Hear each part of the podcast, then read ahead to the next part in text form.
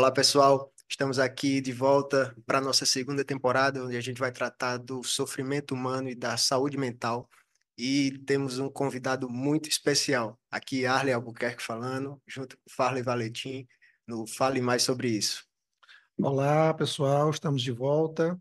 E hoje, com a honra de ter no nosso episódio de abertura o Gustavo Barcelos, que é dispensa maiores apresentações, mas é analista junguiano, é tradutor das obras do James Hillman para o português, é autor de vários livros, cujo mais recente é Zeus, sobre a paternidade arquetípica, e também é, diretor do, do IMPA, Instituto Mantiqueira de Psicologia Arquetípica, que vocês podem buscar aí tanto no Instagram quanto uh, no site da internet, IMPA, Instituto Mantiqueira de Psicologia Arquetípica, que está realizando um belo trabalho com um programa de formação uh, relacionado à psicologia arquetípica do James Hillman.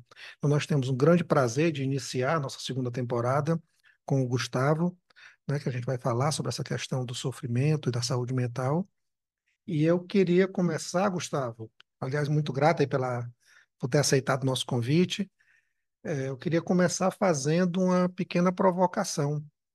Né? Ah, nós sabemos que o sofrimento humano ele não é em si patológico, ele faz parte uhum. da própria existência. Mas a ciência ela tem em si uma relação com o sofrimento sempre de enfrentamento. Então, a primeira questão que eu lhe colocaria para a gente começar a nossa conversa é o que tem a dizer a, a psicologia junguiana sobre o sofrimento e qual é essa relação do sofrimento com a alma, na visão da psicologia junguiana, na psicologia arquetípica? Certo. É... Então, olá a todos, olá Arley e Farley, é uma alegria poder estar aqui com vocês, obrigado pelo convite, são amigos, então é gostoso a gente conversar sobre os temas que nos interessam com os amigos, né? Então, é uma, é uma alegria para mim estar aqui. É, você mencionou o nosso instituto, né, o IMPAR, e você, né, Farley, também faz parte dele. Também é professor desse programa que nós eh, iniciamos já no ano passado de aprofundamento no estudo da psicologia arquetípica. Então, estamos juntos também nessa. Eu menciono isto porque, evidentemente, eh, a minha visão aí das coisas está muito banhada pela minha formação na psicologia junguiana arquetípica, né? Eh, a obra principalmente do James Hillman, como todos sabem, e outros muitos outros autores, né? Então, as coisas que eu poderia dizer vêm bastante dessa perspectiva, né? Essa sua primeira provocação já é ótima, né, Farley? Porque é mais ou menos como a gente percebe as coisas, né, com relação a, ao sofrimento humano, a dor, aquilo que falha, que não funciona, que uh, que nos humilha, etc, etc, né? Uh, a perspectiva é bem essa que você falou, em, em compreender que tanto a ciência, por um lado, quanto as religiões, por outro lado, encaram a questão do sofrimento de modo, poderíamos dizer, com algumas aspas, heróico, né? de enfrentamento, dentro da lógica da funcionalidade, não é? Então, é um, é um, é um enfrentamento, ou seja, é algo que vai contrário, né? Entende aí o, o, o sofrimento, entende o, a patologia, para já usarmos esse, esse termo, não é? a psicopatologia, entende tudo isso como algo que precisa ser, ou, na melhor hipótese, ultrapassado, uh, ou pelo menos uh, uh, eliminado, é? entendido sempre como um acidente de percurso e não como algo intrínseco a natureza da alma, a natureza da vida, a, a existência, etc, etc. Né? Então, nós, nós enxergamos né, na cultura, na cultura de um modo geral, tanto do ponto de vista médico, da ciência, né, quanto do ponto de vista moral, da, das teologias ou das religiões, essa uh, disposição de enfrentamento, né? como se houvesse algo errado ali. Não é? Uh, adoecer é algo errado, sofrer é algo errado, não é? Uh, manifestar comportamentos ou estados do ser que, que, que, que que, que, que, estão dentro da lógica do sofrimento está errado. Né? Então a gente se opõe a isso, claro, não, não, não, não, não, não, não uh, trabalhamos com essa perspectiva dentro da psicologia junguiana, de um modo mais amplo, mas especialmente dentro da, da vertente arquetípica, não é? Da psicologia arquetípica, menos ainda nós compramos essa, essa lógica, né? Nós uh, não trabalhamos com esta visão, né?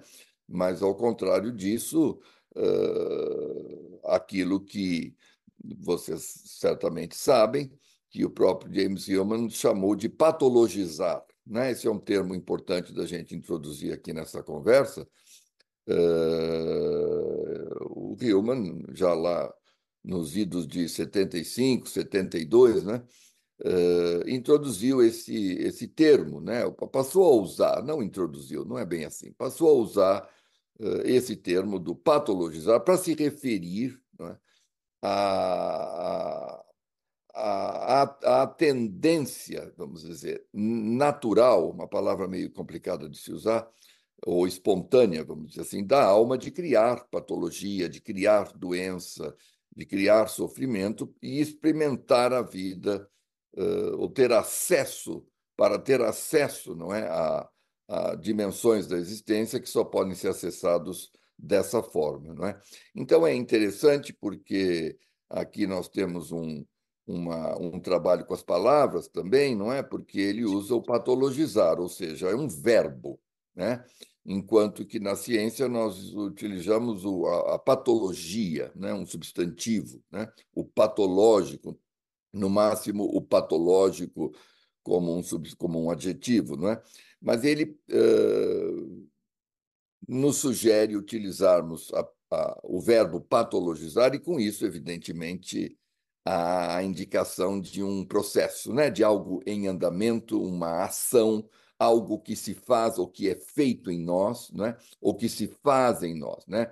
algo que é fundamentalmente uma ação na qual nós podemos nos engajar ou não nos engajar. Né? Então, isso me parece muito interessante, porque já muda, né, Fala, a visão do que é sofrido em nós, do que é doentio em nós, né? como uh, uh, uh, ao invés de um acidente de percurso que precisa ser enfrentado dentro de uma lógica heróica, não é? e tudo mais, para algo que é uma necessidade. Né? Eu acho que esse é o pulo do gato aqui na nossa perspectiva, não é? Mas entender aquilo que chamamos de patologias, né? ou sofrimentos, ou, ou falhas, né? Uh, como uma necessidade. Né? A alma tem a necessidade uh, de, de, experimentar a vida uh, em determinados momentos através dessa perspectiva. Né? Então, isso muda muito, né, Farley? Né, Arley? Isso realmente muda, muda o lugar onde estamos para enxergar a coisa, muda radicalmente. Essa mudança já começou com Jung, quem conhece Jung sabe disso, mas ela é, a meu ver, extremamente radicalizada na psicologia arquetípica, na visão que o Hillman nos oferece, né? Então... Tem um, uma coisa na, que você falou, é, Gustavo, quando você utiliza o termo é, heróico, digamos assim, uma forma heróica de se relacionar com o sofrimento, sempre enfrentando esse sofrimento. E, assim, automaticamente a gente é levado a perguntar se esse traço heróico é uma maneira de se relacionar com o sofrimento, é, nós poderíamos pensar então em outras formas através das quais nós possamos nos relacionar com, com esse sofrimento, que não essa forma heróica, né? Outras metáforas que possam nos relacionar. É por aí que a psicologia arquetípica caminha. Acredito que sim, não é, Farley? Uh, o heróico é muito predominante na cultura não é? Ele é também, evidentemente, uma perspectiva arquetípica válida em si mesma, não é? Talvez a gente possa e o, o, o Hillman veio fazendo durante toda a sua obra, não é? E nós, de alguma forma, continuamos isso, essa crítica ao heróico, porque o heróico é uma dessas instâncias que nós compreendemos como anti-alma. Ele, ele é meio anti-alma, é? Ele, ele estabelece com a alma ou com a psique profunda, ou com o mistério, ou com o desconhecido, chame como quiser, ele estabelece uma relação de, de rechaço, de, ame, de, de amedrontamento, de, de ameaça, né? se sente ameaçado por esse por todo esse campo da existência e a resposta que ele dá normalmente alguns heróis, né? Não, não todos, alguns escapam disso, mas a resposta que ele dá normalmente é justamente essa de enfrentamento de, de, de, de, de guerra, não é? De anti, né? toda a medicina, de uma certa forma, está baseada nisso, né? São os anti, antibiótico, antipsicótico, antidepressivo, anti isto, anti aquilo, né? A questão alopática tem a ver com isso, né? Nós, portanto, nos colocaríamos numa numa lógica mais homeopática, não é? Ir a favor e não contra, a princípio, né? Então, sim, é claro que a gente busca uh, outros, outros caminhos para se relacionar, compreender, aceitar e lidar com a patologia, não é? Outras perspectivas arquetípicas, não é? Uh, isso tudo, não é, Farley? Tem a ver com um lance que é próprio da, da psicologia arquetípica, que é entender que a, a vamos dizer, patológico, a patologia e o mitológico, a mitologia estão absolutamente envolvidos um com o outro, né? O, o mito como uma como um panorama, né? Das, das realidades da alma nos apresenta a patologia o tempo inteiro, né? Não só, mas também. Então, se você for para uma perspectiva mítica, né? Se você assumir uma perspectiva mítica perante a psique, você vai imediatamente assumir uma perspectiva diversa, poli, poli, polivalente, policêntrica, não é? Onde então você é apresentado, nós, nos, nós somos apresentados a diversos estilos de adoecimento, né? que convocam, portanto, diversos estilos de abordagem. Né? Então, acho isso muito mais rico, muito mais desafiador, muito mais difícil, muito mais interessante e, e, acho, que é, acho que é mais ou menos por aí, não é, Farley? Essa diversidade de, de perspectivas, né? Sair do heróico, né? Para que a gente saia da chave heróica, né? Parece importante dentro dessa visão uh, sairmos, escaparmos da perspectiva heróica, porque ela de alguma forma nos ajuda a anular o valor ou mesmo a necessidade da patologia. Me parece. É, a necessidade da patologia já abre uma outra grande questão. Né? Claro. a alma necessitando dessa perspectiva. É, é. Isso é um pouco o que o Hillman nos sugere, né, Fale? Você conhece isso tão bem quanto eu, Uh, a sugestão dele é que o, aquilo que nós chamamos de patologia ou de psicopatologia, que a rigor é um termo da medicina do século XIX, né? Uh, é uma necessidade, não é? Uh, esse talvez seja o coração da visão aqui, né? O, o coração desta, desta perspectiva, desta visão sobre o que sobre o que, o que não funciona em nós, onde nós sofremos né, os comportamentos e experiências doentias, não é? É uma necessidade. A alma parece uh, guardar essa necessidade. Né? Então, claro, se é necessário, precisa então ser não só permitido, mas ouvido, né? Cuidado, né? E, e não rechaçado ou né, eliminado. Né. Realmente a palavra, não só a palavra, mas a, a ideia de necessidade, você tem razão, concordo, ela, ela muda, né? muda completamente a nossa, a nossa posição né? diante daquilo que, que dói em nós. Né?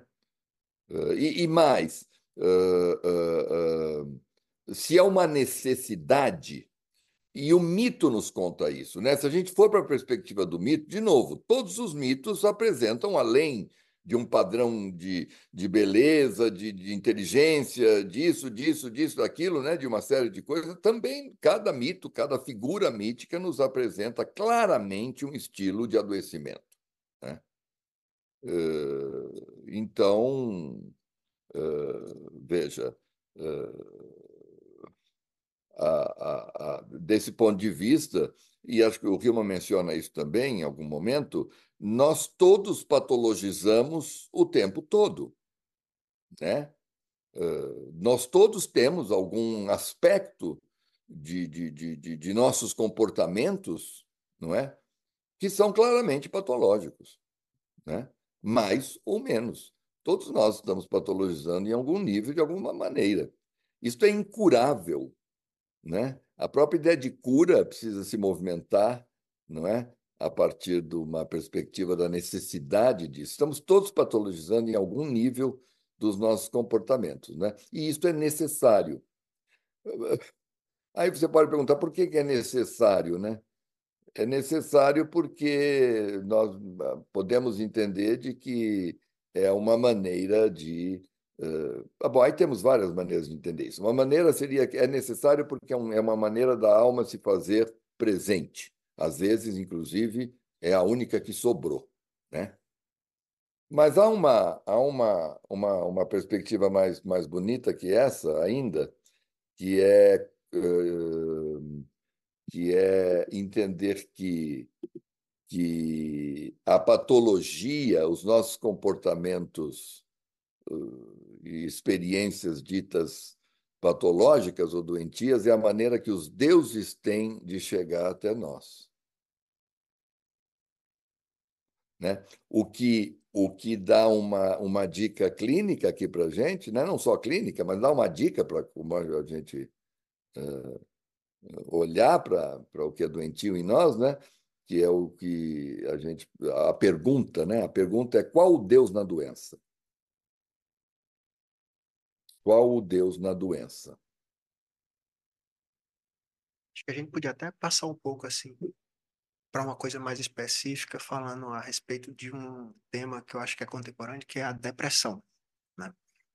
Que eu acho que o Hillman se utilizou muito quando ele fala de picos e vales, né? Ou seja, da necessidade, a gente está falando da necessidade da psicopatologia, mas assim, como que a gente pode falar para a pessoa do senso comum que existe uma necessidade da depressão.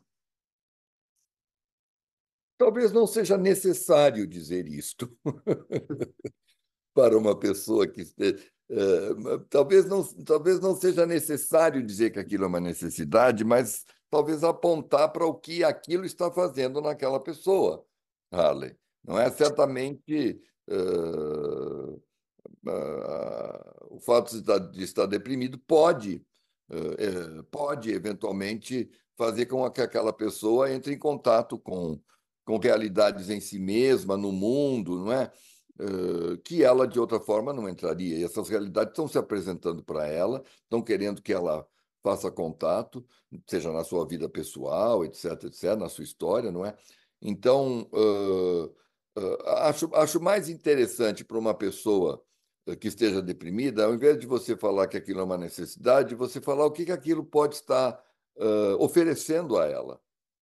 Pronto, é exatamente nesse ponto que eu estava falando, porque você falou uma coisa que eu achei muito bonita agora, agora há pouco, que foi assim, quando você disse talvez seja a última é, possibilidade que a alma tem de, se, de, de estar é. presente para aquela é. pessoa. É. Ah, muitas vezes a gente que trabalha com pessoas vê isso, né, Ali, o tempo todo. Às vezes é a última chance que a alma tem de chamar a atenção daquela vida, né? Uh, especialmente hoje em dia, né? Então, você falou a questão da depressão, realmente, dentro da, da, da, da dos, das, dos entendimentos da psicologia arquetípica, a depressão talvez seja mesmo uh, a grande patologia, vamos usar o termo, né? Dos, dos tempos nossos, né, desses nossos tempos, né, porque ah, isso também vai mudando, né? Eh, veja para o para o Freud, era, ao tempo do Freud, era a histeria, né? É a histeria que chamou a atenção para a alma, né? ou, que, ou que a alma usou para chamar a atenção a si mesma, né? Uh, a histeria, a paranoia também, né? Histeria e paranoia, eu acho que foram os caminhos que a alma encontrou para chamar a atenção a si mesma naquele momento. Com no, no, no, no, tempo de Jung, vocês sabem disso, a esquizofrenia. Talvez no tempo que nós estamos vivendo seja a depressão, ou esta, ou esta polaridade né, entre depressão e, e mania, né? E mania. Uh, a, a, o, o Hillman tem uma frase sobre depressão, você está mencionando depressão, que é um tema tão importante mesmo. Ele tem uma frase muito interessante, Harley, eu não sei se você conhece sobre depressão, ele diz que a verdadeira, vou tentar lembrar, eh, como é que é? A verdadeira revolução começa no sujeito que pode ser verdadeiro com a sua depressão, qualquer coisa assim. Né? Eh, então, né? estamos tentando escapar da depressão o tempo inteiro, é. é uma tendência contemporânea coletiva, né? Ou seja, evitar a todo custo isso que às vezes nos mostra um caminho que a gente não consegue enxergar de outra forma. Tá? É, o Gustavo falou na primeira, primeira participação dele na questão da cultura. Sim. É, a cultura é muito heróica nesse sentido. Então, é, é, inclusive a gente, pouco tempo atrás, Gustavo, alguns dias atrás, nós estamos falando aqui de Fortaleza, do Ceará, e nós entramos, nós vimos uma notícia no jornal local que Fortaleza é a cidade com o maior número de depressivos aqui do Nordeste, das capitais do Nordeste. Né? Que é um Sim. dado realmente interessante, assim, que cultura é essa tão heróica que produz cada vez mais depressivos? Ou produz cada vez mais depressivos justamente porque é heróica em excesso? Como, como perceber isso numa numa perspectiva arquetípica? É, é, é, é, talvez produza cada vez mais depressivos por, por ser uma cultura heróica e maníaca, né? Porque o, o, o avesso do o, avesso da depressão é a mania, nós sabemos disso, né? E o que é a mania? A mania é esse excesso, eu diria que é o excesso de funcionalidade, né? O excesso de atividade e o excesso de atividade dentro da lógica da funcionalidade. Nós vivemos na lógica da funcionalidade, não é? capitalista, funcional, não é? Então, uh, a gente até brincou um outro dia, né, que estávamos conversando, não fale de que o, o fato de, de do, do, do Ceará, Ceará ou, ou mesmo Fortaleza ser um, um lugar onde há mais deprimidos, talvez seja uma boa notícia. É? talvez seja uma boa notícia nesse sentido de que algo está sendo corrigido, ou há uma tentativa né, de uma, da alma coletiva ou da alma mais profunda, sei lá como dizer isto, de, de, de, de tentar corrigir um pouco não é, este excesso de, excesso de alegria, né, excesso de, de mania, excesso de atividade, excesso de funcionalidade. É muito nítido né, que a gente viva isso na cultura hoje em dia. E o Nordeste brasileiro sofre muito com isso, eu acho, não? Vocês são daí, eu conheço bastante o Nordeste, sou apaixonado pelo Nordeste e tudo mais, pelas diversas culturas, né? Pela diversidade de culturas, aquilo que nós chamamos de Nordeste brasileiro, mas eu acho que vocês sofrem muito com essa projeção da alegria, né? Você chega em Salvador, por exemplo, você, vocês certamente já tiveram experiência, você chega no aeroporto de Salvador, já tem um cartaz enorme, sorria, você está na Bahia. E se eu não quiser sorrir? Por que, que eu tenho que sorrir necessariamente né? e ficar imediatamente alegre, porque eu estou no litoral deslumbrante, com as pessoas incríveis, com a cultura maravilhosa. Por que, que eu tenho que estar? Né? Então, há uma, uma certa ditadura da, da alegria que eu percebo uh, fazer parte é, da, da, cultura baiana. Não sei, talvez isso seja também presente no Ceará, em Fortaleza, não é? Então, assim, criar situações depressivas, criar sujeitos deprimidos, pode estar aí numa tentativa de correção, é uma maneira da gente procurar entender né, esse dado que, a princípio, nos parece tão alarmante, não é? Como é que tem uh, pessoas deprimidas em Fortaleza? Todo mundo devia ser feliz em Fortaleza. É um lugar maravilhoso, não é? Terra dos humoristas, né? Terra dos humoristas, é Terra dos humoristas, exatamente. É, os, quanto melhores mais, é. humoristas, os melhores humoristas, né? Pois é, Talvez quanto mais, quanto mais, que quanto me- mais luz, mais humor sombra. né? É, mais sombra, exato. O melhor humor brasileiro vem, vem do Ceará. Né? Isso é um dado também interessante, né? Que faz a gente pensar. É, Gustavo, queria fazer outra provocação aqui para você. Não sei se você chegou a escutar, mas agora no dia 28 para 29 de janeiro, a Neuralink, do Elon Musk, anunciou o primeiro implante de chip no cérebro humano. Esse primeiro implante, ele é basicamente é chamado de telepático, porque vai proporcionar às pessoas com paralisias, né, a movimentar objetos, ou seja, para ganhar locomoção.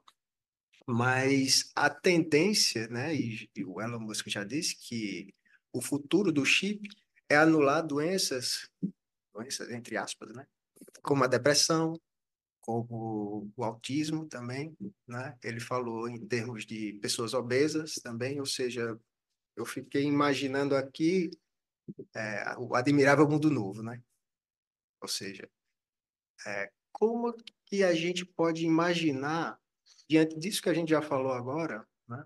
Uma sociedade em que a depressão ou essas, do, essas doenças, entre aspas, né? Como a gente está falando, não existam como o ser humano pode conviver com isso? O que, é que você acha? Onde se radicaliza esse imperativo da felicidade, né? Da felicidade, né? Isto, isto me parece delirante, né, Arley? Isto é um, isto é algo, é uma fantasia delirante, uma sociedade que, onde não haja melancólicos ou deprimidos ou, ou até outras coisas, não é? Uh, e- e- e- eu penso que esse negócio aí do chip do Elon Musk, né? Uh, de- dele fantasiar ou imaginar ou pretender, né, que um chip desse possa curar a depressão ou possa enfrentar a depressão, está dentro da mesma lógica. É mais um antidepressivo. Não, a lógica não mudou, Arley.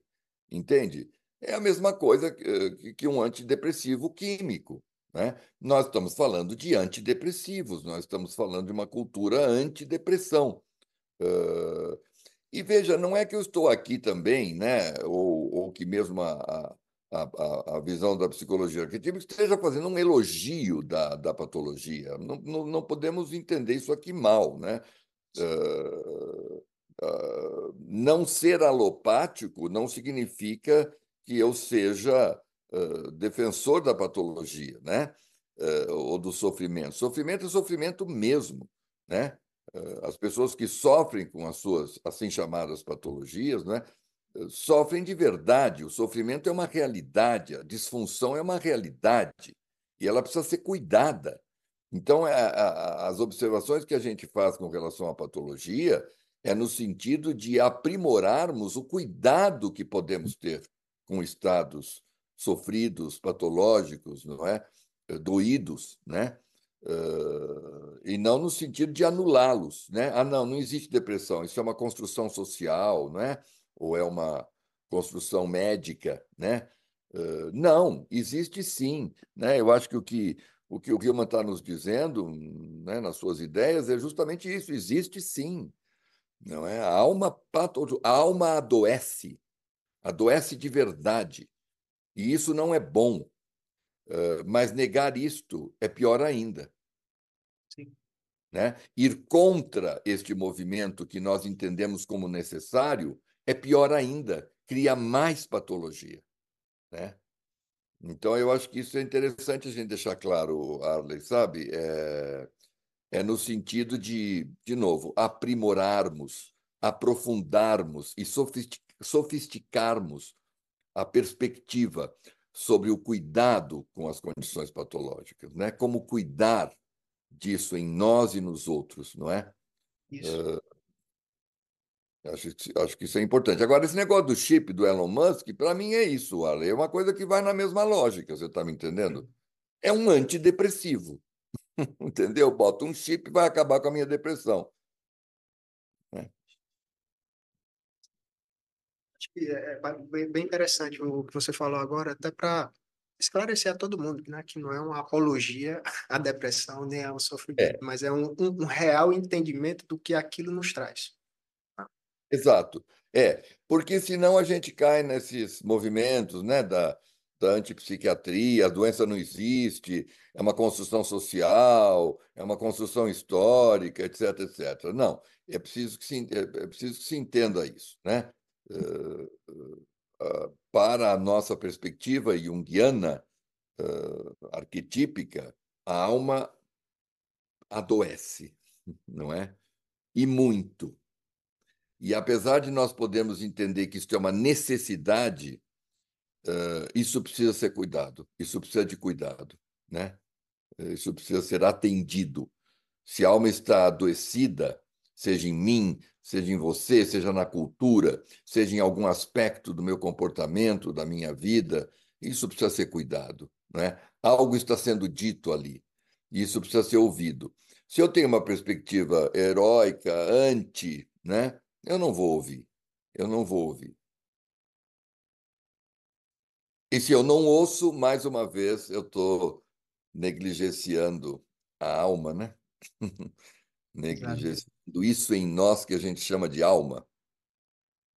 Gustavo, é, é, em algum momento aí da, da sua fala, é, você deixou entrever, e eu quero voltar a isso, que o nosso olhar não deve se estender simplesmente sobre o que a alma sofre, né? Porque a ideia das várias relações possíveis com esse sofrimento, ele implica também um como, de como a alma sofre. E é, de certa forma aí a gente encontra um outro um outro grande conceito da psicologia junguiana, que é a ideia da individuação sempre me parece que a, a individuação está é, ligada ao nosso como. Né? Sim. Como é que a gente está? Então, eu queria lhe pedir para continuar os seus comentários a partir dessa perspectiva. Claro, isso que você falou é extremamente interessante e importante, a meu ver. O como, né? Uh, a individuação está mais no como, né, do que no que, ou até mesmo no quem. E você veja, trazendo isso para toda a questão da, da, da patologia, né, do sofrimento, da, do, do psicopatológico, não é?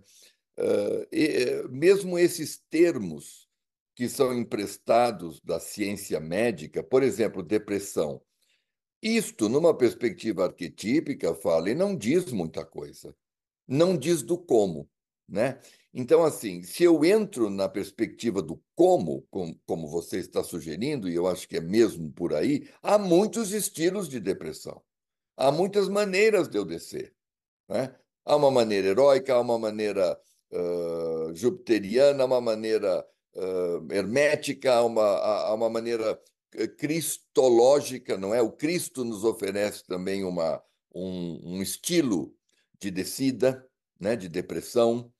Uh, não é? Então, assim, dizer depressão uh, é bastante genérico desse ponto de vista. Né? Então, é preciso que a gente uh, eduque o olho, não é? aprimore o olho para na direção desse como que você está falando. Não é? Como é a sua depressão? A sua depressão é única, ela espelha os deuses, mas ela é única. Né? Por um lado, ela espelha estilos que a gente pode encontrar no mito, nos deuses, nas figurações divinas, sim, mas ela também é uh, absolutamente única e pessoal. Né? Então, quando eu falo depressão e dou um antidepressivo, até isso está um pouco complicado né, nessa perspectiva nossa, porque eu estou indo contra o quê? Antidepressivo. Contra o quê? Né? Uh, que tipo de, de, de, de depressão está lá? Então, nós nós entendemos que é possível deprimir de muitas maneiras, de muitas formas, servindo a muitos objetivos. ou servindo a muitos deuses, para colocar numa linguagem mais bonita, servindo a muitas demandas, não é? Muitas demandas podem exigir a nossa depressão. Então, mais do que apontar a depressão, é encontrar a demanda, né? Que imprime um estilo de depressão. E, portanto, imprime um como, né, Farley? Um como. É interessante essa perspectiva, porque, assim, é, até trazendo algo que o, que o Gustavo já falou, é, isso não significa uma briga com, com a alopatia, com a medicação. Muitas pessoas que, que sofrem, elas, inclusive, têm uma certa necessidade do uso da medicação, não estamos brigando com isso. A nossa questão é quando isso é utilizado, e a gente sabe que cada vez mais se receitam antidepressivos, a nossa questão é o, quando essa atitude se torna um silenciar o sofrimento, um não ouvir. Claro. Né? É, claro. Né? E, e, aí, assim, é, o, o, que eu acho interessante é a gente pegar todas essas histórias, né, nessa discussão mais recente que o Gustavo fez aqui, é a gente tentar perceber que isso é uma coisa muito riomaniana. É, uma vez eu brinquei com, com o Gustavo, eu disse assim, Gustavo, o Hillman tem um pé na literatura. Ele, um pé não, tem os dois. Ele está praticamente inteiro dentro da literatura. E o quanto uh, essa colocação que você fez, que é muito importante, a gente pensar que um termo como depressão, na realidade, ele não diz nada sobre o sujeito. Ele é um termo técnico, ele é um termo para pares, é um termo para psicólogos, é um termo para psiquiatras, mas dizer eu, eu sou depressivo diz pouco sobre o sofrimento do sujeito. Pode dizer muito, muito para a ciência, pode dizer muito para a teoria, mas para ele, né? quer dizer, como é que ele sofre? Né? É preciso caminhar um pouco mais, né? É, eu acho que nós, como psicólogos, como, como terapeutas, precisamos caminhar um pouco mais, sabe, Falei? É, é absolutamente necessário que a gente caminhe um pouco mais em direção a esse como que você está falando, né? Agora, eh, evidentemente que nós não estamos aqui uh, negando uh, ou, ou, ou, ou, indo contra o valor não é da ciência médica e, e, e da possibilidade da utilização de, de fármacos, né, de químicos, em algum momento uh, do processo de alguém de sofrimento, de adoecimento. Claro que não, né? Uh, mas nós precisamos saber usar esse negócio aí também. Porque senão há um silêncio, obviamente, né? eu estou dizendo óbvio, vai, vai haver um silenciamento da alma. E isso é muito importante que a gente, acho, converse e discute, né? E discuta, porque nós estamos vendo alguém, não me lembro quem já me fala, já, já falou, né? Eu já ouvi alguém dizer que este, o século XXI é o século da psiquiatria. E é o século da psiquiatria. Né? Eu, eu, desafio vocês a, a, a, a, perceber quantas pessoas no círculo, no, no círculo próximo de amizade de vocês que faz uso de medicação psiquiátrica. Todos nós conhecemos alguém ou mais de uma pessoa, e estou falando do círculo íntimo, próximo de amigos, não é? que faz uso, uh, ou fez uso, ou faz uso de medicação uh, psiquiátrica. Né? Então, nós parecemos que estamos entrando no século da psiquiatria, assim, né? E isto é muito, isto é muito complicado, porque isto, né, evidentemente, obviamente, isso vai também nesse, uh, nessa esteira aí do, do, do, da funcionalidade, né? Da funcionalidade. Uh, sujeitos que funcionem, né? Os sujeitos deprimidos não funcionam. Então, eu preciso funcionar, né? Então, o recurso à medicação é o atalho, né, para isso. Só que do ponto de vista da alma, que é o nosso ponto de vista como, como terapeutas, como psicólogos, né? Isso, a, a alma fica completamente uh, calada, silenciada, uh, alijada, excluída, né? Uh, e isso a gente sabe que cria mais patologia, óbvio, né?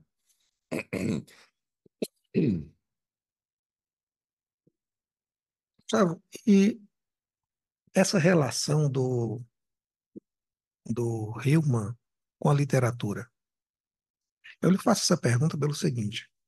Uh, eu não, não me recordo agora qual foi a autora junguiana, se foi Mary Watkins ou outra, ela escreve um, um pequeno texto, uh, foi a Gnette Paris, enfim, não, agora não me recordo, uh, falando da importância do, do falar, que é a nossa prática, né, do falar sobre o sofrimento, do que também nessa fala nós encontramos estilos através das quais, dos quais nós falamos do nosso sofrimento. E eu me lembro que a Susan Sontag, ela tem um livro sobre a questão da doença, Sim. e ela diz uma coisa extremamente interessante. Veja, é, a literatura ela possui histórias sobre inúmeros traços da existência humana. O amor, a coragem, a covardia, a morte, é, são temas imensamente tratados na literatura. E ela faz a seguinte observação: ela diz que nós temos poucas histórias sobre o adoecimento. Né? Ah, e que isso meio que nos daria uma certa dificuldade, na ausência desse modelo, para falar do nosso próprio sofrer enquanto doença, do nosso próprio adoecimento. E aí eu penso que talvez a grande sacada uh, do Jung, do, do Hillman, é ter trazido para esse campo a questão das histórias míticas. Né, quer dizer, é, é, o que essas histórias podem nos ensinar, não somente como um modelo, mas o que elas podem nos ensinar na hora de falar sobre o nosso sofrer. Ah, nossa, uh, tem muita coisa aí no que você falou. Fale. Provocação a agora foi. a, provocação agora foi gigantesca. uh, primeiro, isso, isso, que você, isso que você falou por último me interessa muito, que é falar sobre o sofrer, não é? Uh, colocar o nosso sofrer no discurso, na fala, nas palavras.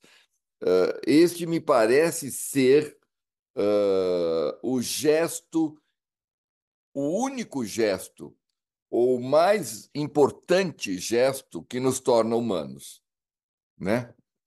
Uh, dizer a alma, né? Uh, psicologia, uh, logos da psique, o discurso, a narrativa que carrega a alma. Né? Então, como dizer que eu estou triste? Sem falar, doutor, eu estou deprimido. Né? essa é uma grande questão. Essa é uma grande questão para todos nós é uma grande questão da psicoterapia também, não é?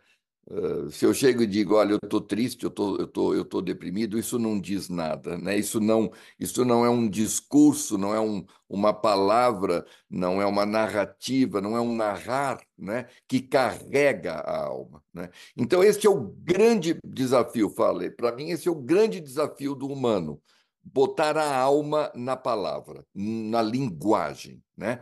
Dar uma linguagem para a alma, não é? Uh, exercer uma linguagem que carregue a minha alma, né? Então isso é uma grande é uma grande discussão, é uma grande preocupação.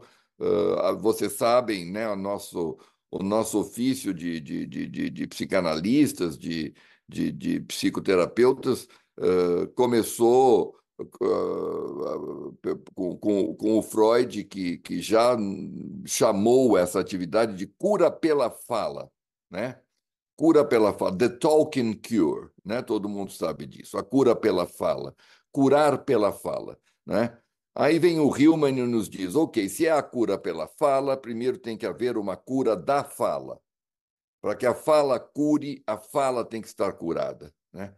Então, nós temos que curar a nossa fala desses jargões, desses termos genéricos, depressão, paranoia, essa linguagem emprestada, porque é uma linguagem médica, não é da ciência médica, que serve à ciência médica e pode servir muito bem à ciência médica, mas não serve à psicologia. A psicologia tem que inventar os seus próprios uh, termos, as, as, as, mais do que termos, inventar o seu próprio discurso, né? um discurso que possa vir da alma. Esse é o grande desafio, a meu ver, da, da psicologia como um, como um saber, não é? E o grande desafio para nós todos, como indivíduos, como pessoas, como, como sujeitos, não é? Como é que eu digo o que eu estou sentindo? Né? Cada vez se exercita menos né, a habilidade eh, de dizer o que eu estou sentindo. Né? Nas redes sociais eu uso um emoji, percebe? Para dizer se eu estou alegre, se eu estou triste, se eu concordo, se eu discordo, se eu isso. Eu uso um emoji, eu já não uso mais nem palavras. Então há, uma, há, um, há, um, há, um, há, há um regresso, há um retrocesso nisso tudo. Né? Agora, fala, isso aí é uma conversa para mais de metro, né? Agora, você mencionou a Sontag, ela é admirável mesmo. Eu admiro bastante a Susan Sontag, é uma grande intelectual norte-americana. Ela tem esses dois livros né, sobre o adoecimento, a doença como metáfora, não é? E, e um livro sobre AIDS, né? Sobre AIDS e suas metáforas, uma coisa assim, não me lembro direito o, o título. Mas esse livro dela é muito paradigmático que você mencionou. Eu acho que nós, psicólogos, todos deveríamos ler este livro. Que bom que você mencionou, a doença como metáfora, não é? Agora, com relação a especificamente essa observação dela, hum, falei, eu não estou me lembrando exatamente, né? Mas hum, eu acho que eu discordo um pouco, não é? Porque eu acho que a, Eu discordo, não sei se você vai me entender. Eu acho que toda a literatura é sobre, é sobre a doença. Entendeu? Pega Madame Bovary, pega Ana Karenina, pega Dom Casmurro, pega, pega o que você quiser, pega A Hora da Estrela, da Clarice, eh, pegue, pegue qualquer exemplo não é, da grande literatura, é sempre também, também um livro sobre a doença. Talvez o que ela queira dizer é que não é um livro que não são que, que a literatura carece de de, de, de, de, descrições ou de, ou de narrativas mais um, uh, exclusivamente voltadas, não é, para a questão Sim. do adoecimento. Eu entendo que é isso que ela está falando, né? Sim, mas não sei o que, que, você acha, Fale, mas, mas a, a literatura, a, se você lê literatura, a grande literatura, é, é, é, uma faculdade de psicologia, se você quiser ler. Você não precisa de uma faculdade de psicologia. Porque é sobre, né, sobre as paixões humanas, não é isto? Que é a raiz da palavra patos, não é? O patos é a, são as toda a literatura, não é, Fábio? Você conhece isso também? É, é sobre paixões humanas. Então, todo livro é sobre um, uma forma de adoecimento, não é? O que, que você acha? Eu creio que é por aí. Eu acho que a, a colocação dela que você fez é, vai para esse campo. É, realmente a, a literatura ela trata das mais diferentes formas do, das paixões, né, do paixões. patos humano. É, né? Do patos. É. Pega Dom Casmurro. Dom Casmurro é um tratado sobre paranoia. é um tratado. Vocês não acham? A questão, a partir do que foi, do que foi dito, eu vou retomar o argumento, é que na clínica a gente não ouve casos clínicos, nós ouvimos histórias de vida. É. Né? E daí a, eu advogo muito a importância do psicólogo ler literatura como forma de sensibilizar o seu ouvir. Né? Sim. E, e eu estava me lembrando de uma nota, até para a gente comentar aqui, muito interessante, não me recordo agora onde, que dizia que a, a língua espanhola possuía tantas mil palavras e que Cervantes, ao escrever o Don Quixote, teria utilizado aí tantos por cento, um, número alto, né? Se eu não me engano, Cervantes usou uns milhares de palavras diferentes na composição de Don Quixote. E aí ele sai de, uh, mostrando assim, com, com o passar do tempo, o número de palavras que a gente utiliza para se comunicar corriqueiramente diminuiu absurdamente. E aí eu fico pensando assim, se o nosso vocabulário diminui, a nossa visão de mundo também diminui. Ah, há um claro. empobrecimento, há um empobrecimento ah, claro. da visão de mundo e há um empobrecimento, portanto, do falar de si, do falar da ah, alma. Né? É. Então compromete esse gesto que é uh, falar, fazer a alma falar, falar da alma, um, um discurso que carrega a alma, né? Uh, e, isso você está dizendo de um ponto de vista, né, Fale, da, da cultura de um modo geral, né, o empobrecimento da linguagem. Mas na nossa área da psicologia propriamente dita, o problema é o jargão, não é? é a, a nossa linguagem uh, para falar da alma, ela se tornou jargonês. Você está me entendendo? Você pega os livros de psicologia, inclusive livros até junguianos, são, são horríveis são chatíssimos, são abstratos, uh, se utilizam de jargão o tempo inteiro, não dizem nada, você está me entendendo? Não carregam alma. Você não lê um livro de psicologia uh, de um modo geral, né? Estou falando assim genericamente, e estou falando, inclusive, de psicologia junguiana, que é o que eu mais conheço, você não lê com entusiasmo. Aquilo não te entusiasma, aquilo não te apaixona, aquilo não carrega a alma, aquilo é escrito num, num jargonês, não é? Uh, na maioria das vezes. Então, há um empobrecimento do discurso psicológico uh, muito grave, a meu ver. O Hillman já denunciou isso há muitas décadas, não é?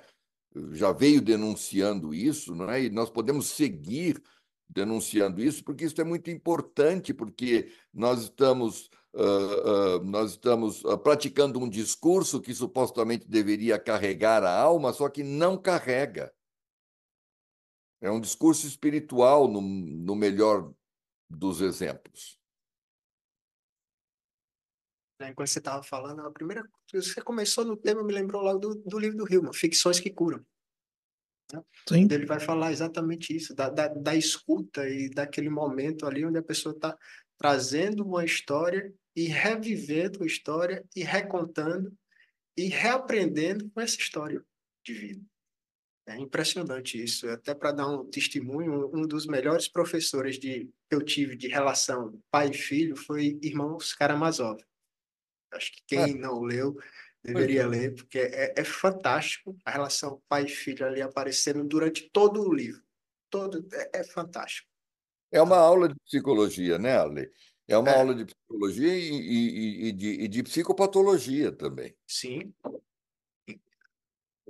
Dostoiévski é fantástico nisso. É. Os livros dele, assim, eu acho que posso até estar enganado, mas assim chamavam ele de primeiro psicólogo né, que existiu por causa dos livros dele. É, é muito psicológico. O romance, né, aquilo que a gente chama de romance, que é uma, uma invenção do século XVIII, XIX, né? Uh, hoje já está mais em desuso, mas ele, o, o grande romance é, é, é, é psicológico, né? Uh, extremamente psicológico, não? Acho que isso Agora... traz aí uma, mais uma mensagem, um alerta da necessidade da gente ter palavras para expressar o nosso sofrimento. Sim. É, e olhar para a riqueza da palavra. É, olhar para a linguagem. Eu acho que nós, como psicólogos, temos que olhar. Nós não olhamos para a linguagem, né? Uh, nós, não, nós, nós não cuidamos da linguagem. Né? Nós deixamos que a nossa linguagem tenha sido impregnada por termos que são da ciência médica, não é? E nós deixamos que a nossa linguagem se torne um jargão cada vez mais uh, explícito, né? Você vê discussões de casos, você vê os livros e tudo isso que eu estou falando aqui, não é? Uh, então há, uma, há, uma, há, um nítido des, há um nítido descaso da linguagem, como se o foco estivesse num outro lugar, né?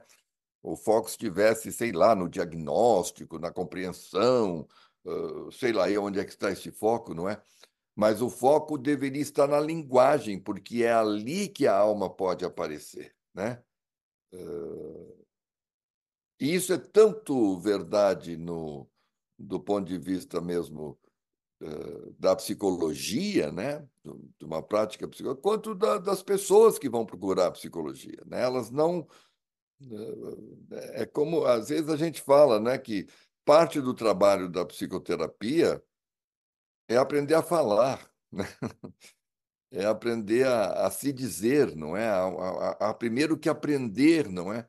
Ir atrás do, de uma melhor descrição, de uma melhor narrativa, de uma melhor escolha de palavras que seja mais precisa, não é, para descrever estados de alma, estados de angústia, de, de sofrimento, de, de ambiguidade, de dúvida, que são muito complexos. São muito complexos para dizer, ah, estou triste, ah, estou deprimido, pior ainda, né? Isso está se referindo a estados de alma, a estados muito complexos, né? e que com esses termos nós não temos acesso, né? ou não, não começamos a ter né? um acesso àquilo que está se passando. Né? Eu acho. Eu não sei o que vocês acham. Poxa, eu. Eu, eu, lembrando aqui, Gustavo, que a gente sabe que o nosso primeiro manual de psiquiatria ele é de, da década de 50, né, o DSM-1.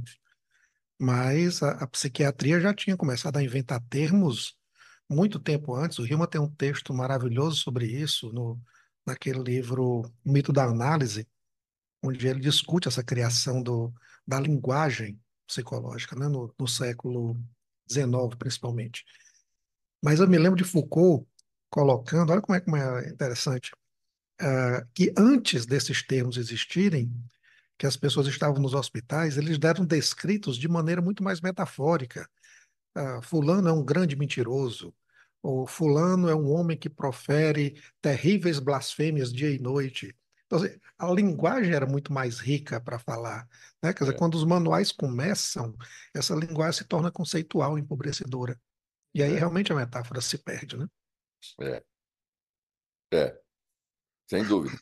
A linguagem, mesmo dentro da psiquiatria, já foi mais rica, né, Fale? Já foi mais rica. Eu acho que esse cuidado com a linguagem faz parte intrínseca do cuidado com a alma. Eu não consigo dissociar uma coisa da outra. É.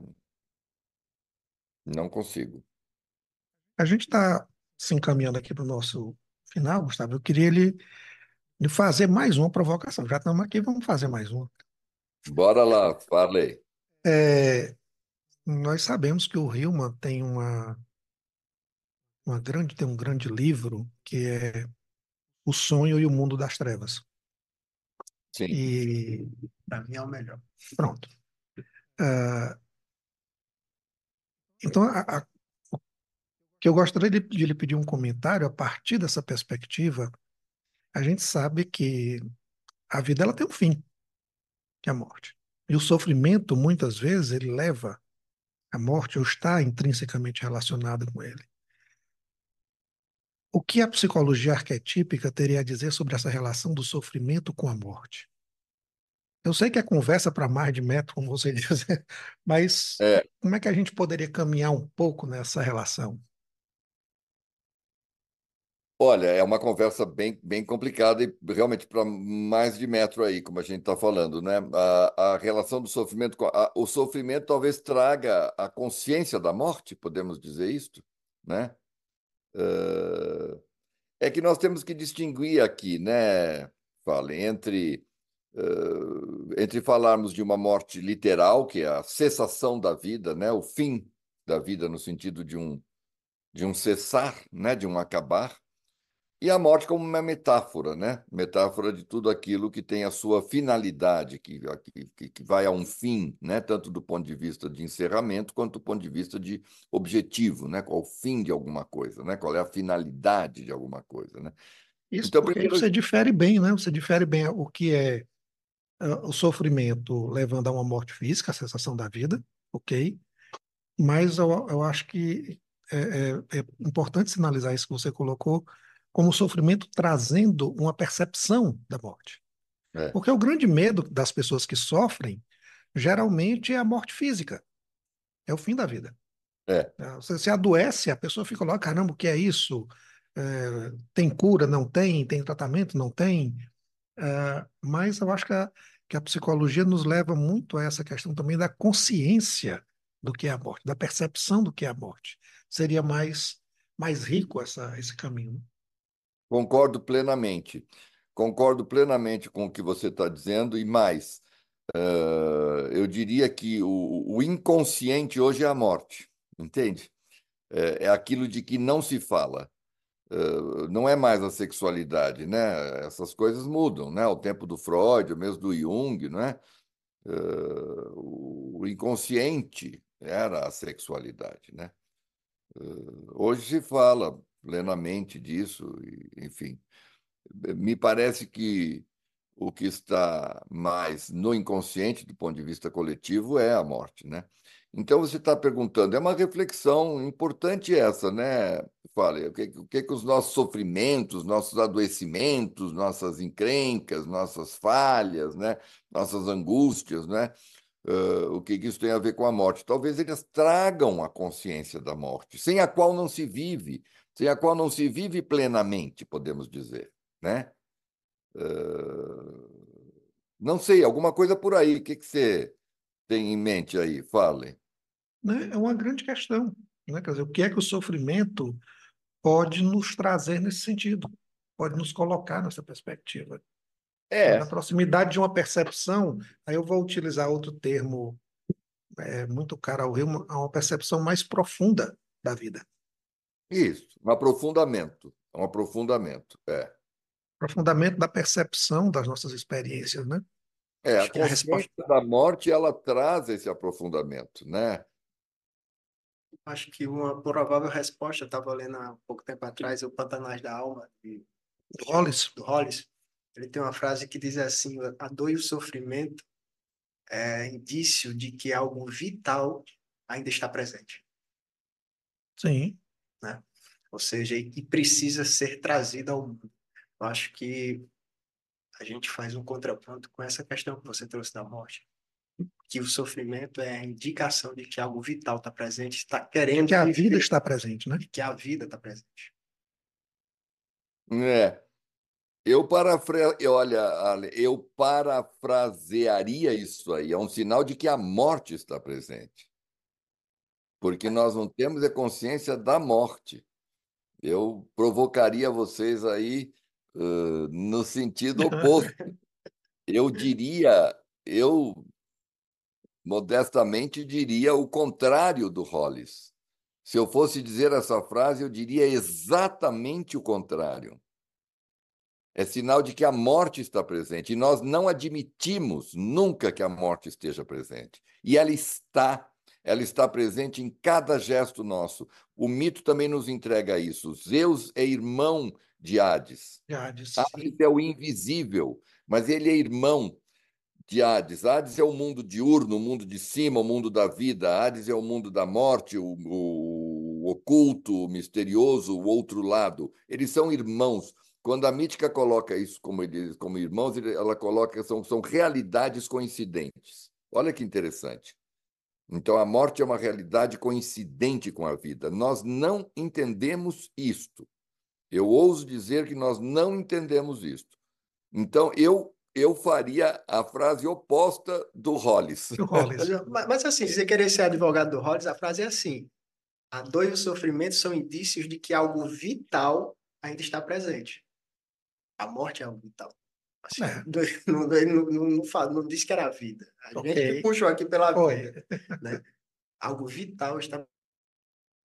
É. Ou seja, aí encaixa direito com o que você está falando, Gustavo. É, é verdade. É verdade. É, é só isso, essas observações são só para sublinhar a importância do que o da provocação do Farley, né?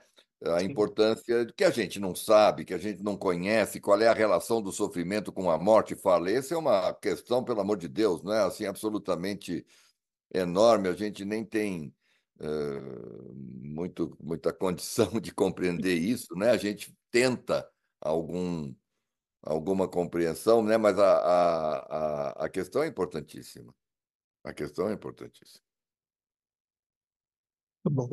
Estamos nos encaminhando, Gustavo. A gente faz, uh, uh, antes de lhe pedir para fazer suas considerações, é, a gente faz uma brincadeira aqui de, de sempre no final do, do episódio, a gente perguntar, pessoa assim, o que é que nós deveríamos, ou que nós poderíamos ter lhe perguntado que nós esquecemos? Oh, meu Deus. Aí é uma grande. É, Faltou alguma coisa? Esquecemos alguma coisa? É claro que o assunto. É, eu acho que sim. Eu acho que sim. Eu acho que sim, Farley. Eu acho que tem uma coisa que eu sei que é muito cara a você e que faltou talvez a gente uh, se provocar, né? Nós nos provocarmos uns aos outros, os três aqui, que é a questão da beleza. Sim. A beleza, a beleza do mórbido. A beleza do mórbido, o mórbido da beleza. Há algum tipo de beleza enterrada no sofrimento. Você não acha? Então, acho que faltou. A questão da beleza está sempre presente. E a questão da beleza é outra, é outra questão reprimida. Tanto quanto a morte, há uma repressão da beleza. A gente sabe disso. Né?